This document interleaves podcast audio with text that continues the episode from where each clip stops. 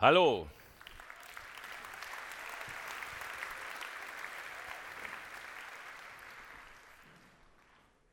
Okay, wir kommen jetzt in den nächsten 35 Minuten zu dem Thema frei von falschen Sicherheiten. Und darum geht es um dasselbe eigentlich, wie wir gerade im Theaterstück gesehen haben. Frei werden von den Stimmen, die einem abhalten, auf die Planke zu wagen.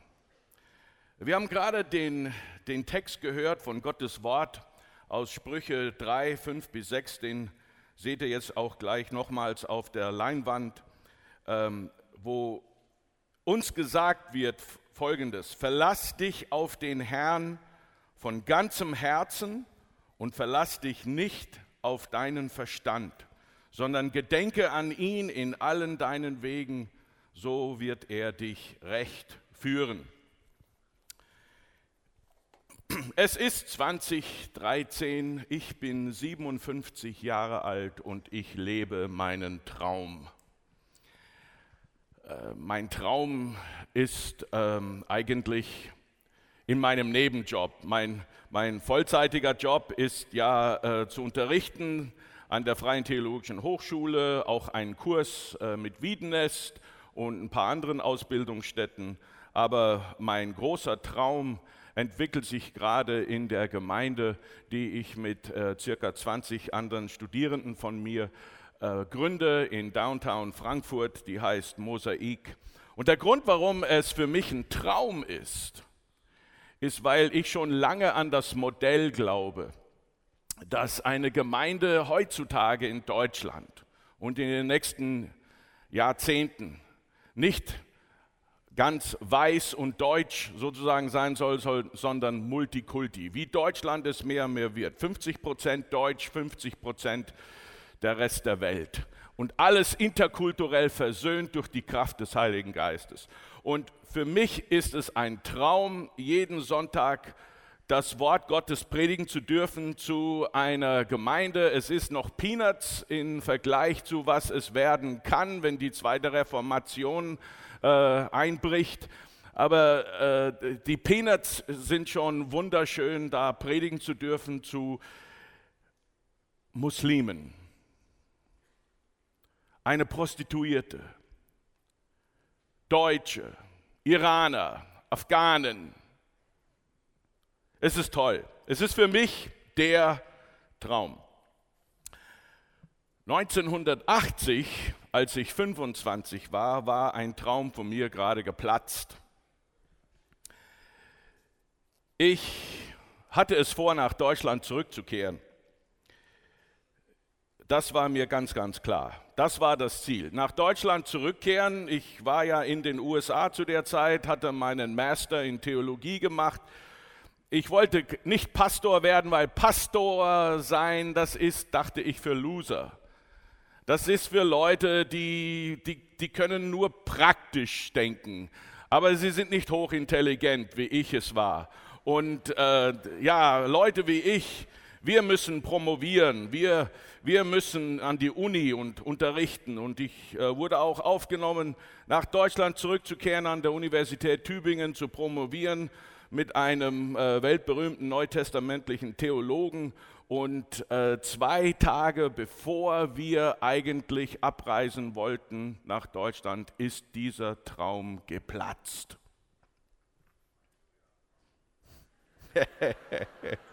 ja, danke fürs Mitleid. ich brauchte ein Jahr, um mich wiederzufinden.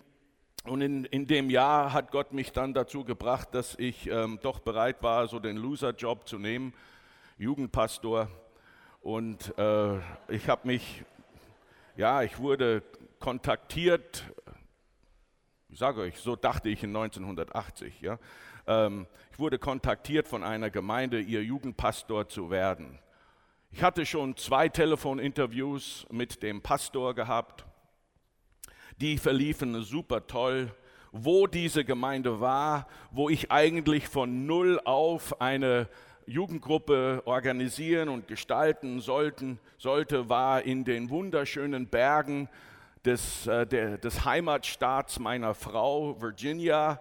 Und äh, das war zwei Stunden entfernt von ihren Eltern. Das war genau richtig. Zwei Stunden, da kann man ab und zu besuchen. Zwei Stunden, die kommen nicht jeden Tag uns besuchen. Ne? Und ich dachte, so ist das. Das ist der Traum. Und Gott wird mich recht führen. Sprüche 3, Vers 6. Gott wird mich recht führen. Und dann kam es so weit, wo die Gemeinde sagte, ja, komm, fliegt jetzt zu uns von Chicago und äh, nach Virginia und wir machen das große Interview. Und ich saß da im Interview, es war super. Äh, da waren äh, mehrere äh, Erwachsene dabei, der Pastor und zwei Jugendliche aus der neunten Klasse. Und das Interview ging so gut und ich war total überzeugt und zuversichtlich, das ist der Wille Gottes, das ist Gottes Weg. Er hat uns recht geführt, er wird uns recht führen und wir werden nach Virginia umziehen und dann ein paar Tage nachdem wir nach Chicago zurückgekehrt sind, bekommen wir die Nachricht, nein. Und ich konnte es nicht glauben. Nein, wie nein? Der Herr hat doch versprochen, dass er Recht führen würde. Nein, weil es sollte eigentlich einstimmig sein. Aber die zwei Jugendlichen in der neunten Klasse hatten gegen mich gewählt, weil ich im Interview gesagt hatte, dass mir Disco nicht gefällt. Und wegen dieser Antwort wurde uns Nein gesagt. Ich war so niedergestürzt, monatelang. Ich dachte, Gott, du hast richtig versagt. Du hast dein Versprechen nicht gehalten. Du solltest mich recht führen und das war recht. Das war genau richtig für mich und für meine Familie. Ich glaube, wir alle kommen in solche Situationen hinein, wo wir uns die Frage stellen, weiß Gott überhaupt noch, wo vorwärts ist? Weiß Gott überhaupt noch, was es bedeutet, uns Recht zu führen? Will Gott überhaupt dieses Versprechen halten, dass er uns immer Recht führen wird? Du bist auf deinem Lebensweg. Und die große Frage ist, wird Gott dich recht führen? Israel war auch auf dem Lebensweg. Israel war gerade aus der Sklaverei in die Freiheit gekommen. Und das Versprechen war, sie würden in einem, in einem verheißenen Land ankommen, das Gott für sie vorbereitet hatte. Und je länger sie durch diese Wüste gingen, desto weniger glaubten sie, dass Gott sie wirklich recht führte. Und da haben wir eine Szene, die ist absolut wesentlich für uns, weil in dieser Szene steht der Leiter Moses auf dem Berg und Gott hat ihm gerade die zehn Gebote gegeben.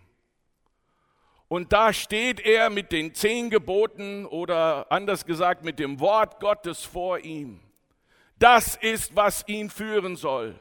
Das ist, was die ganze Gemeinde Israels führen sollte. Und so stand er auf dem Berg mit den Verheißungen Gottes, den Geboten Gottes vor ihm. Und so würde Gott Recht führen. Mittlerweile unten im Tal hatten die Leute aufgehört, Gott zu vertrauen. Und sie machten sich ein goldenes Kalb. Obwohl das erste Gebot, das Mose vor sich hielt, sagte, du sollst keinen anderen Gott vor mir haben, hatten die Israeliten im Tal einen anderen Gott vor ihnen, vor sich.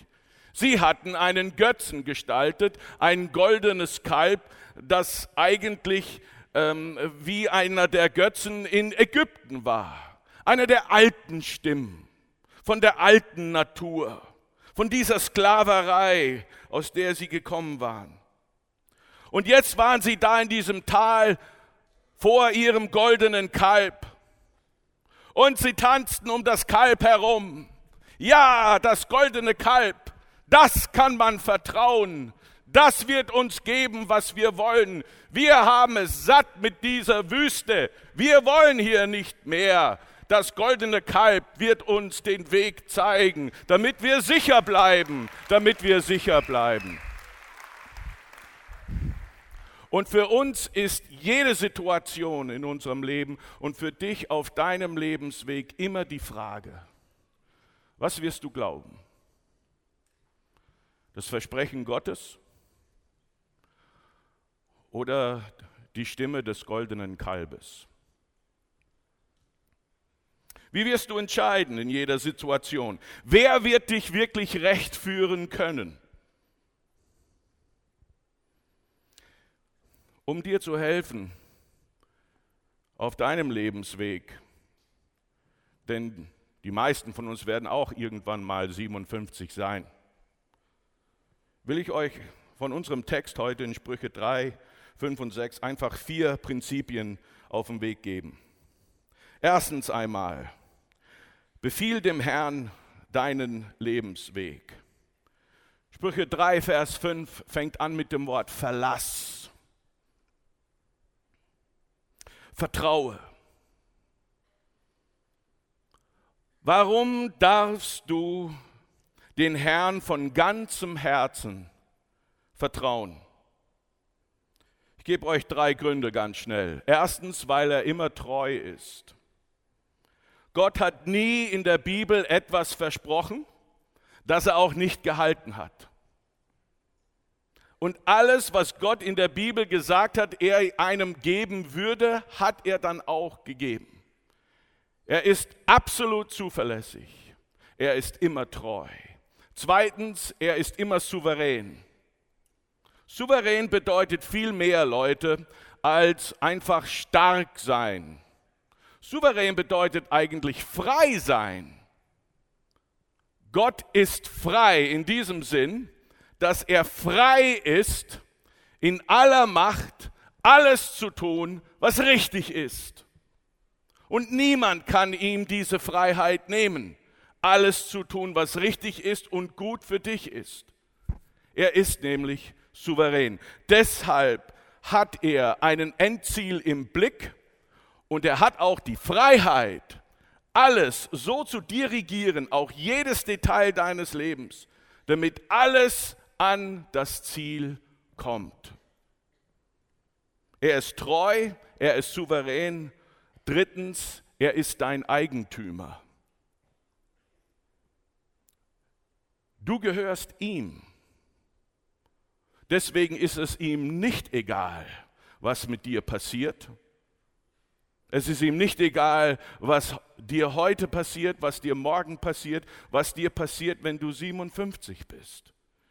Es ist ihm nicht egal, weil er ist dein Papa und du bist sein Kind. Und Johannes 10 sagt, dass er dich in seiner Hand hält und nichts kann dich aus seiner Hand reißen. Römer 8, Vers 38 sagt, nichts kann dich von seiner Liebe, seiner Papa-Liebe trennen.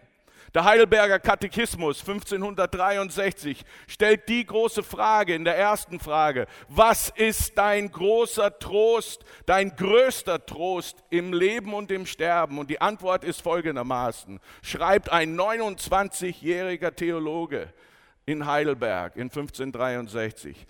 Mein größter Trost im Leben und im Sterben ist, dass ich mir nicht selbst gehöre, sondern meinem treuen Heiland Jesus Christus. Du bist sein Eigentum. Das heißt auch, dass dein Körper ihm gehört. Das heißt auch, dass deine Entscheidungen ihm gehören.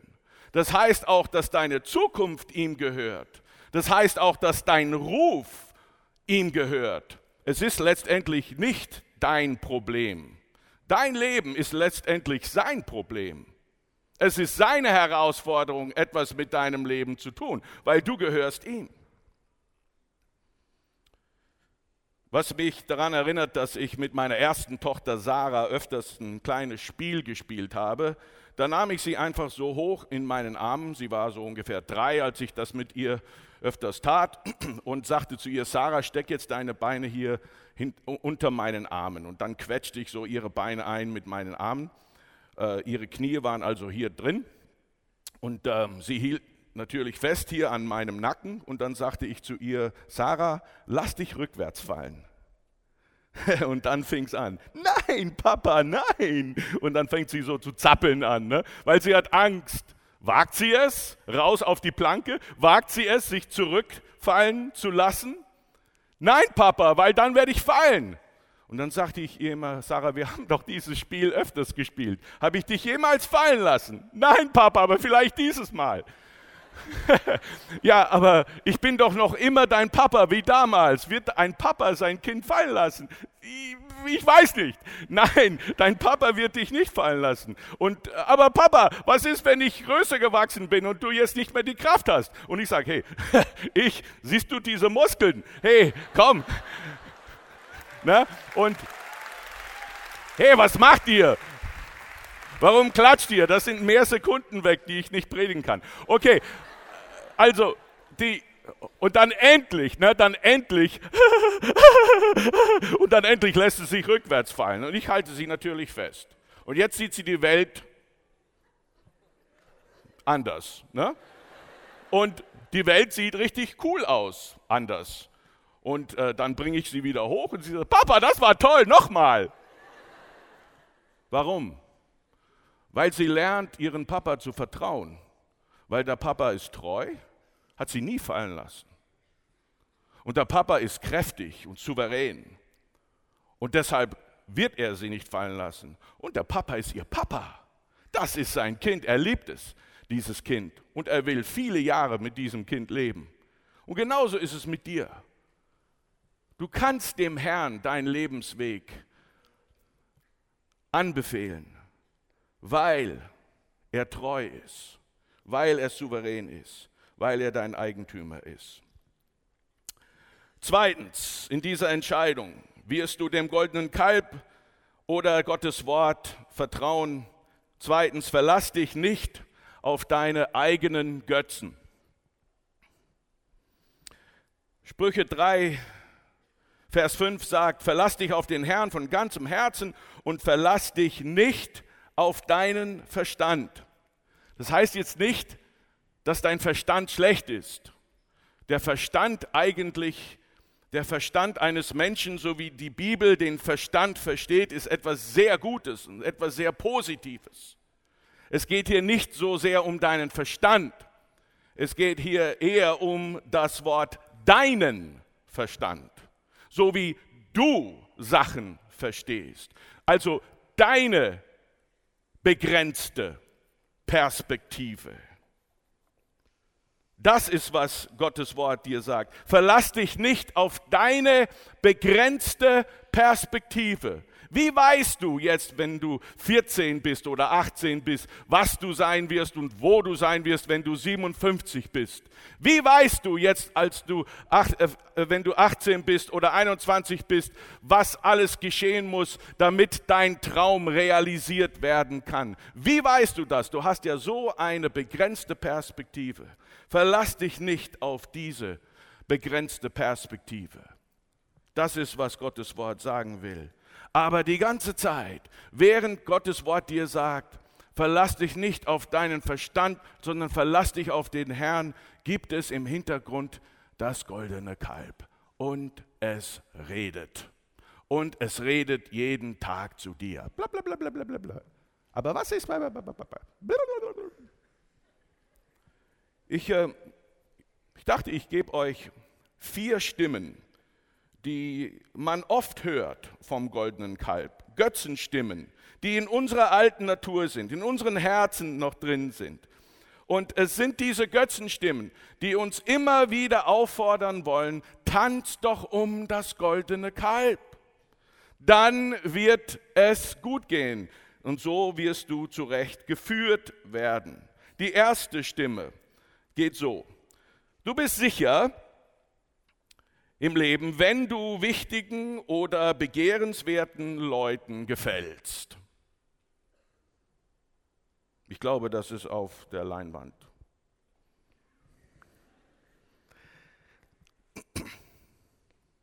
Kennst du diese Stimme? Wenn du Gefallen hast mit wichtigen Leuten oder mit Leuten, die du begehrst, dann wird es dir wohlgehen, wirst du sicher sein. Und wenn wir diese Götzenstimme zuhören, dann hören wir kleine Geflüster wie, tu, was ihm gefällt, auch wenn es gegen dein Gewissen geht oder gegen deine Prinzipien, weil es ist wichtig, dass du ihm gefällst. Oder wenn du eine andere Meinung hast als sie, steck die Meinung lieber weg. Du willst ihr ja gefallen. Oder kritisiere die Person nie, sonst wirst du ihr nicht mehr gefallen. Oder sogar lass dich ausnutzen. Gib ihm einfach, was er will. Auch wenn du denkst, du gibst jetzt auf deine eigene Würde. Gib den Leuten, was sie wollen, weil so wirst du ihnen gefallen. Kennst du diese Stimme? Ich denke, viele von uns haben schon viel Zeit verbracht, einfach durch, um dieses goldene Kalb herum zu tanzen. Ja, ich tue alles Mögliche, um einfach dir zu gefallen, damit ich weiß, einer wichtigen Person, einer Person, die, die ich begehre, diese Person gefalle ich. Das ist mir all, das ist mir wichtig. Das ist eine Götzenstimme, um die wir tanzen. Es gibt eine zweite, die jetzt auf der Leinwand erscheinen wird. Und zwar, diese Götzenstimme sagt, du bist sicher, wenn deine Gerechtigkeit, deine eigene Selbstgerechtigkeit nicht in Frage gestellt wird. Also, es ist gut, wenn Leute dich nicht kritisieren. Das heißt, das Einzige, was ich wirklich habe, das Einzige, äh, womit ich mich sicher fühle, ist meine eigene Gerechtigkeit. Und die muss ich jetzt irgendwie bewahren. Und wenn jemand mich kritisiert, dann habe ich auch bestimmte Strategien, die ich benutze, um meine eigene Gerechtigkeit aufrecht zu erhalten oder zu beschützen. Zum Beispiel, ich gebe der Person dann einfach die kalte Schulter. Das heißt, für die nächsten drei Tage schweige ich und sage überhaupt nichts zu dieser Person. Und wenn diese Person mich anspricht, dann schaue ich die Person einfach an und gehe davon. Also kalte Schulter, ich sage nichts. Ich bestrafe dich jetzt durch meine, äh, durch, durch mein, mein Ruhigbleiben, mein Stillbleiben, mein Schweigen, weil du musst lernen. Du musst lernen. Du darfst meine Gerechtigkeit nie angreifen. Also Ehepartner tun das richtig super gut. Ich habe das so gut gelernt in meiner Ehe. Ich glaube, einmal waren es fünf Tage. Das ist so der Rekord.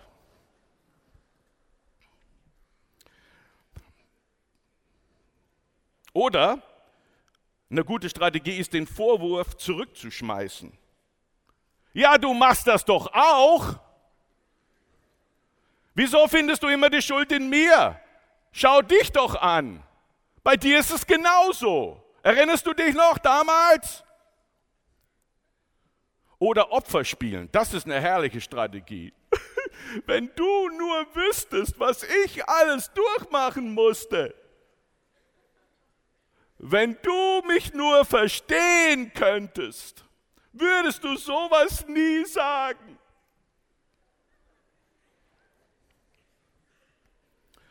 Das ist eine wunderbare Strategie, weil dann fühlt sich der, die Person sofort schlecht und sagt, boah, also wer bin ich denn? Ich soll eigentlich verdammt sein, dass ich diese Person kritisiert habe, das arme Opfer.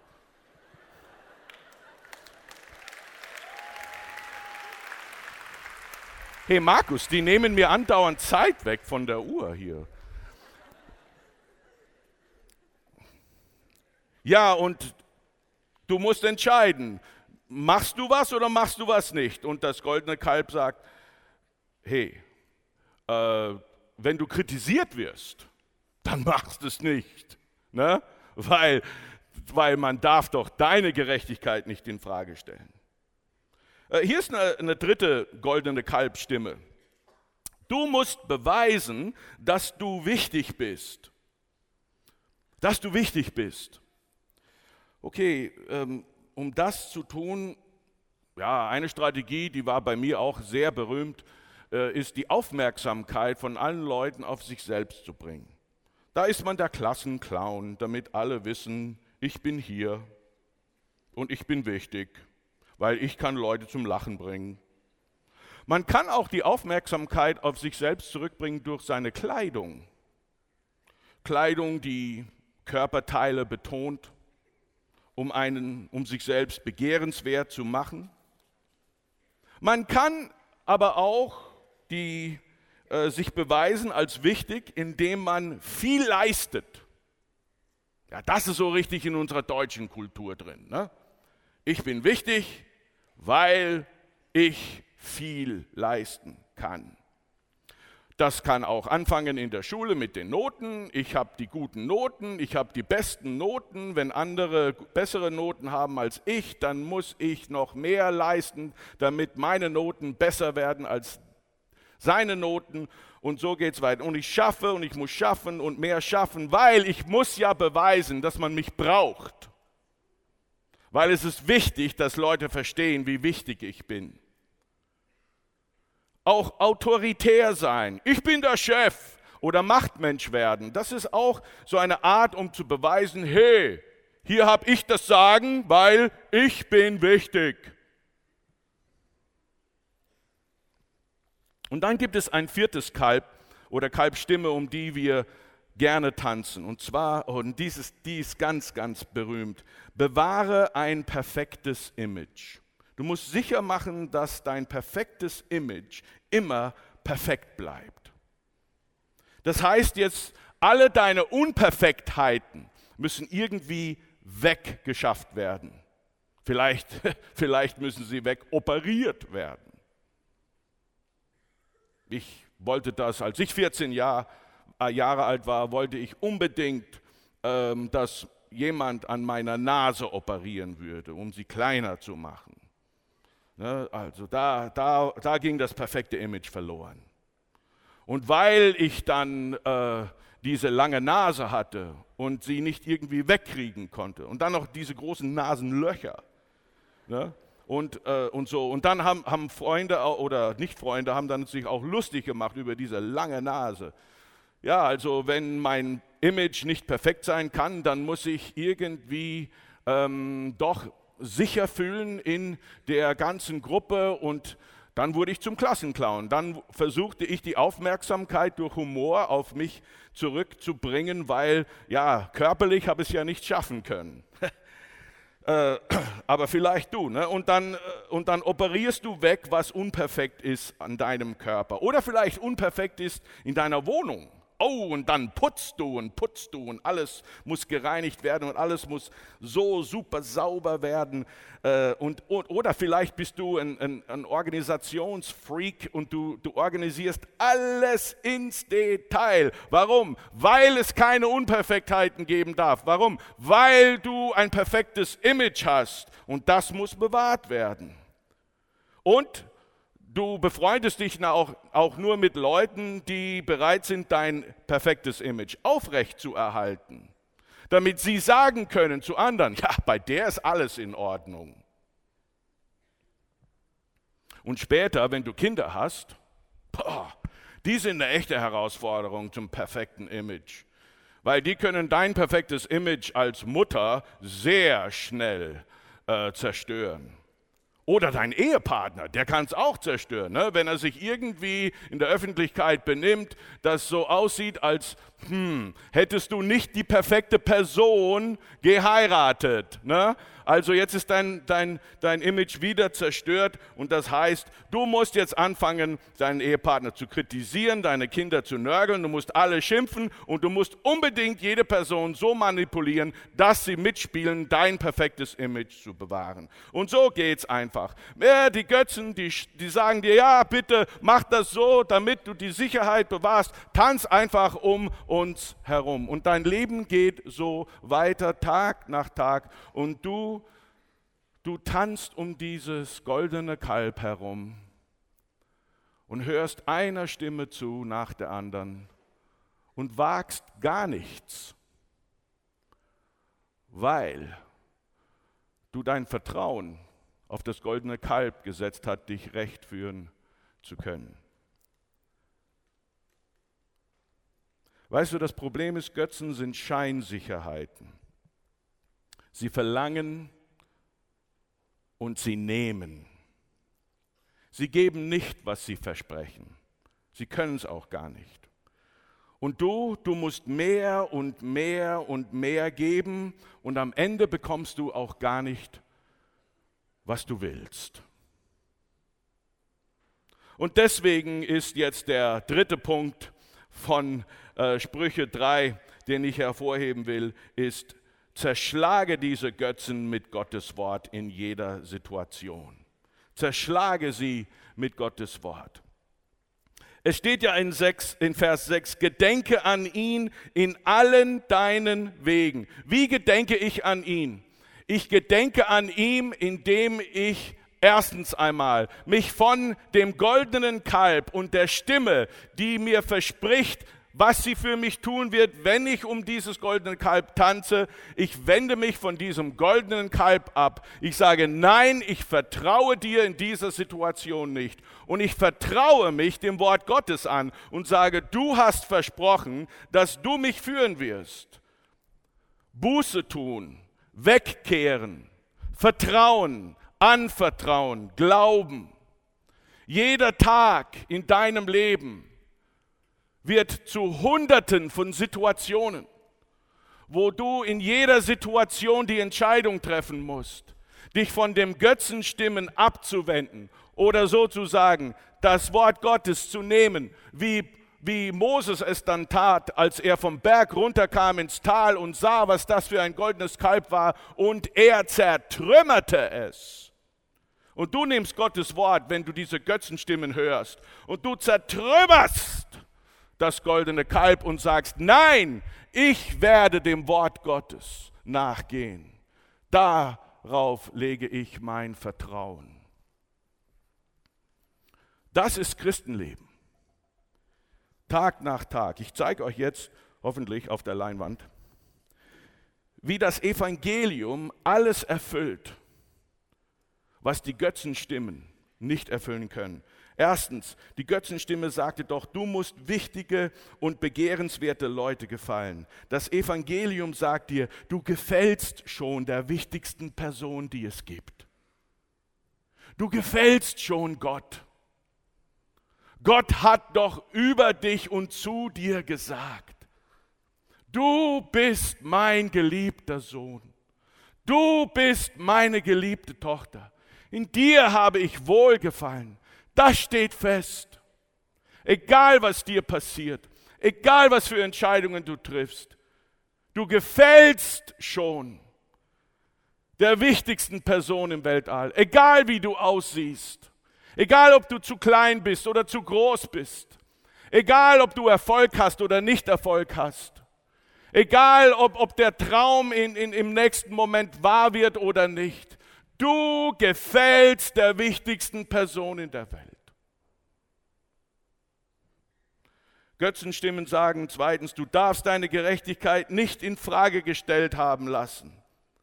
Und das Evangelium sagt, du bist von der allerschönsten Gerechtigkeit beschützt. Die Gerechtigkeit Jesu wurde doch zu deinem Brautkleid. Das heißt, du musst nie beweisen, dass du gut genug bist. Du musst auch dich nicht zurückschrecken lassen, wenn Leute dich kritisieren. Wenn Leute dich kritisieren, macht das überhaupt keinen Unterschied zu deiner Identität. Warum? Weil es doch gar nicht um deine eigene Gerechtigkeit geht. Du bist verhüllt sozusagen in der Gerechtigkeit Jesu. Und mit dieser Gerechtigkeit Jesu stehst du vor dem Vater. Und wie Philipp Yancey sagt in seinem Buch What's so amazing about grace, es gibt nichts, das du tun kannst, dass Gott der Vater dich mehr liebt. Und es gibt nichts, das du tun kannst, dass Gott der Vater dich weniger liebt. Warum? Weil er dich schon 100%ig 100% der Zeit liebt. Weil die Gerechtigkeit Jesu das Schönste in der ganzen Welt ist. Und das ist, was du anhast. Und das zieht den Vater an. Mit Leidenschaft sagt er, wow, du gefällst mir. Und deshalb kannst du Deshalb kannst du Kritik zuhören. Deshalb kann dich jemand zermetzeln. Und du kannst sagen, weißt du was, das hat überhaupt gar nichts mit meiner Identität zu tun. Danke für dein Wort. Danke für die Kritik. Ist ja ein bisschen Wahrheit in allem, was gesagt wird. Lügst du? Und dann äh, sagst du, weißt du, was ich tun werde? Ich gehe jetzt nach Hause und ich bete und bitte Gott, dass er mir zeigen soll von deiner Kritik, was wahr ist, dass ich wachsen kann. Und dann gehst du weg und die Person steht da mit dem Mund offen und kann kaum glauben, was sie gerade gehört hat. Warum? Weil du dich so in der Gerechtigkeit Jesu beschützt fühlst, dass du mit der Kritik von Leuten ganz objektiv umgehen kannst. Und Götzenstimmen sagen, du musst beweisen, dass du wichtig bist. Und das Evangelium sagt dir, du bist so wichtig, wie Lütt gestern Abend gesagt hat, du bist so wichtig, dass Gott für dich gestorben ist. So wichtig bist du. Wenn du jemals zweifelst, dass du wichtig bist, dann geh zu dem Kreuz und das wird dir zeigen, wie wichtig du bist. Und Götzenstimmen sagen, ja, du musst ein perfektes Image bewahren. Und das Evangelium sagt dir, du bist schon das Image Gottes. Du bist schon sein Ebenbild. Und das perfekte Image, das musst du nicht bewahren. Weil das perfekte Image ist Jesus Christus. Er ist das perfekte Ebenbild Gottes. Und er ist derjenige, der dich jetzt zu seinem Eigentum gemacht hat. Deshalb bist du ein Image Gottes und besitzt das perfekte Image Gottes, Jesus Christus. Siehst du, Sicherheit, ähm, sagt das goldene Kalb, Sicherheit ist, wenn du immer um diese Götzenstimmen tanzt das Evangelium sagt, Sicherheit ist, wenn du dich in Christus geborgen fühlst. Und so zertrümmerte Moses das goldene Kalb. Und das ist, was du und ich tun müssen jeden Tag. Wenn wir anfangen zu zweifeln, liebt mich Gott, führt er mich wirklich auf den rechten Weg, weiß er, was er tut, dann nehmen wir Gottes Wort, wir zertrümmern das goldene Kalb und wir gehen dem Wort Gottes nach und wir sagen, Vater, hilf mir. Ich glaube, aber bitte hilf meinen Unglauben. Hilf mir zu, zu, zu vertrauen an das, was du mir versprochen hast. Und dann, wenn du das sagen und tun kannst, dann letztens, weil die Leute hier vorne wollen unbedingt, dass ich jetzt gleich aufhöre, letztens, wage viertens das Abenteuerliche für Gott. Wage das Abenteuerliche für Gott. Das Versprechen ist, er wird dich recht führen. Und das darfst du vertrauen, statt den Götzenstimmen das goldene Kalb zuzuhören. Du kannst jetzt weitergehen im Leben, frei von Angst und Sorgen. Er wird für dich sorgen. Du kannst jetzt weitergehen im Leben, frei ihn radikal nachzufolgen. Er weiß, wohin der Weg geht für dich. Du kannst jetzt frei im Leben äh, ihm jeden Tag dein Bestes geben, weil du weißt, er versorgt für dich, er tut alles für dich, er hat alles für dich getan. Und du bist so dankbar, du willst ihm einfach dein Bestes geben. Du bist jetzt frei für Großes zu beten, weil du weißt, er hat auch Großes vor, vielleicht sogar durch dich Und deshalb betest du für Großes in dieser Welt, für Großes in deiner Familie, für Großes in deiner Gemeinde, für Großes in Deutschland. Und du betest und du glaubst mehr und mehr, Gott will Gott Großes tun. Und du bist sogar frei, ein Teil der Bewegung zu sein, in der viele von uns sich jetzt gerade finden. Und du machst mit, weil du dieses Vertrauen hast. Es wird eine zweite Reformation geben. Wir wollen eine zweite Reformation haben. Nicht, weil wir es wollen, sondern weil er es will. Und er wird es auch er wird es auch machen. Und deshalb bist du jetzt frei, das zu glauben und in dieser Bewegung mitzumachen. Und du bist frei, jetzt Neues für Gott zu wagen. Warum? Weil die Götzen stimmen. Die sind tot. Zerstör die jedes Mal, wenn sie versuchen, wieder aufzustehen. Und, und wage etwas für Gott, weil sein Wort gesagt hat, er wird dich recht führen.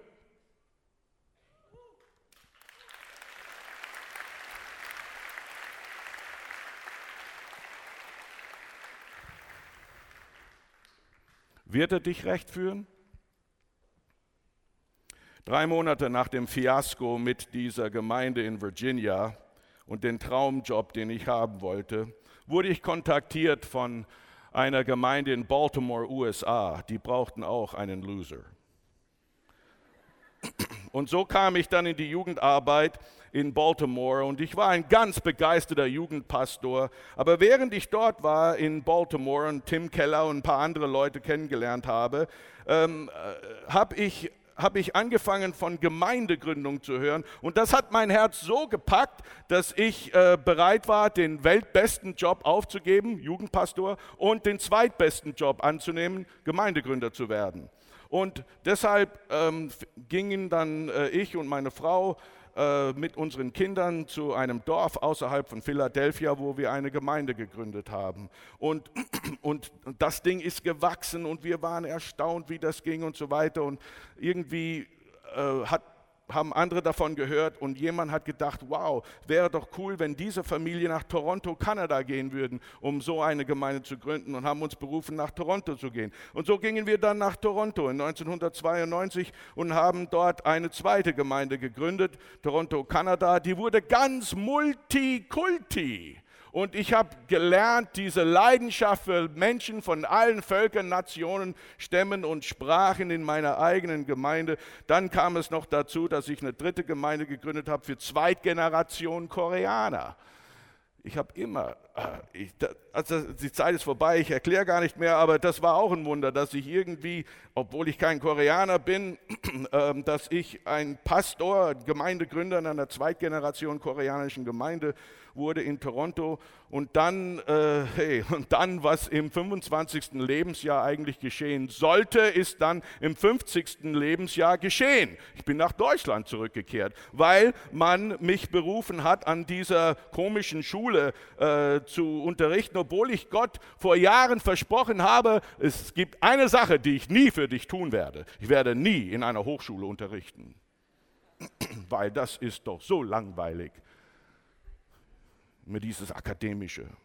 Und dann komme ich in diese Hochschule rein und im ersten Kurs kenn, lerne ich fünf Studierende kennen, die Zweitgeneration Koreaner sind aus Frankfurt.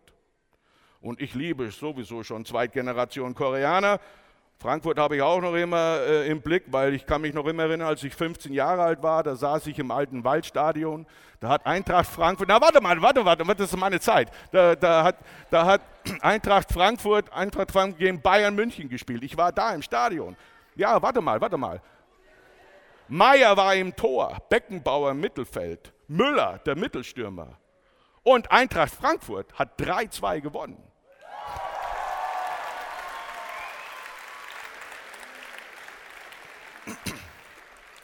Also, äh, Zweitgeneration Koreaner aus Frankfurt. Ich denke, hey, das ist eine tolle Kombination. Ich gehe zu denen und sage, wie wäre es, wenn wir eine Gemeinde in Frankfurt gründen? Ma, mach mal. Und dann haben wir eine Gemeinde in Frankfurt gegründet, so nebenbei, neben dem Studium. Und äh, das wurde zu Frankfurt City Church. Und danach äh, merkte ich, hey, Studenten wollen wirklich Gemeinden gründen, auch in Frankfurt. Und dann haben sich plötzlich 25 Studenten gemeldet, wir wollen jetzt mit mir noch eine Gemeinde gründen. Und das wurde mein Traum. Das ist mein Traum. was jetzt gerade läuft mit diesen 25 Studenten in Frankfurt. Das ist mein Traum. Ich lebe in meinem Traum. Und plötzlich, und plötzlich schaue ich zurück und merke, er hat mich recht geführt. Er wusste die ganze Zeit, worum es geht. Er wusste die ganze Zeit, was mein Herz erfüllen würde. Er wusste es noch viel besser als ich. Und als ich damals saß, niedergeschlagen in Chicago und dachte, was ist los mit Gott? Er führt mich nicht recht. Und ich anfing an all diese Götzenstimmen zu denken und an sie zu hören und sie zuzuhören. Hat mir Gott dann über Jahre beigebracht und beibringen müssen. Hör mal. Götzenstimmen kannst du nie vertrauen. Die musst du immer zerstören. Wenn du die hörst, wende dich weg von ihnen, ab, weg von ihnen und wende dich dem Wort Gottes zu. Sei wie Moses auf dem Berg mit dem Wort Gottes vor ihm. So geht's voran. Verlass dich auf dem Herrn mit deinem ganzen Herzen und verlass dich nicht auf deinen eigenen Verstand, weil der Herr wird dich recht führen. Deshalb darfst du das Abenteuer mit Gott für den Rest deines Lebens wagen. Amen.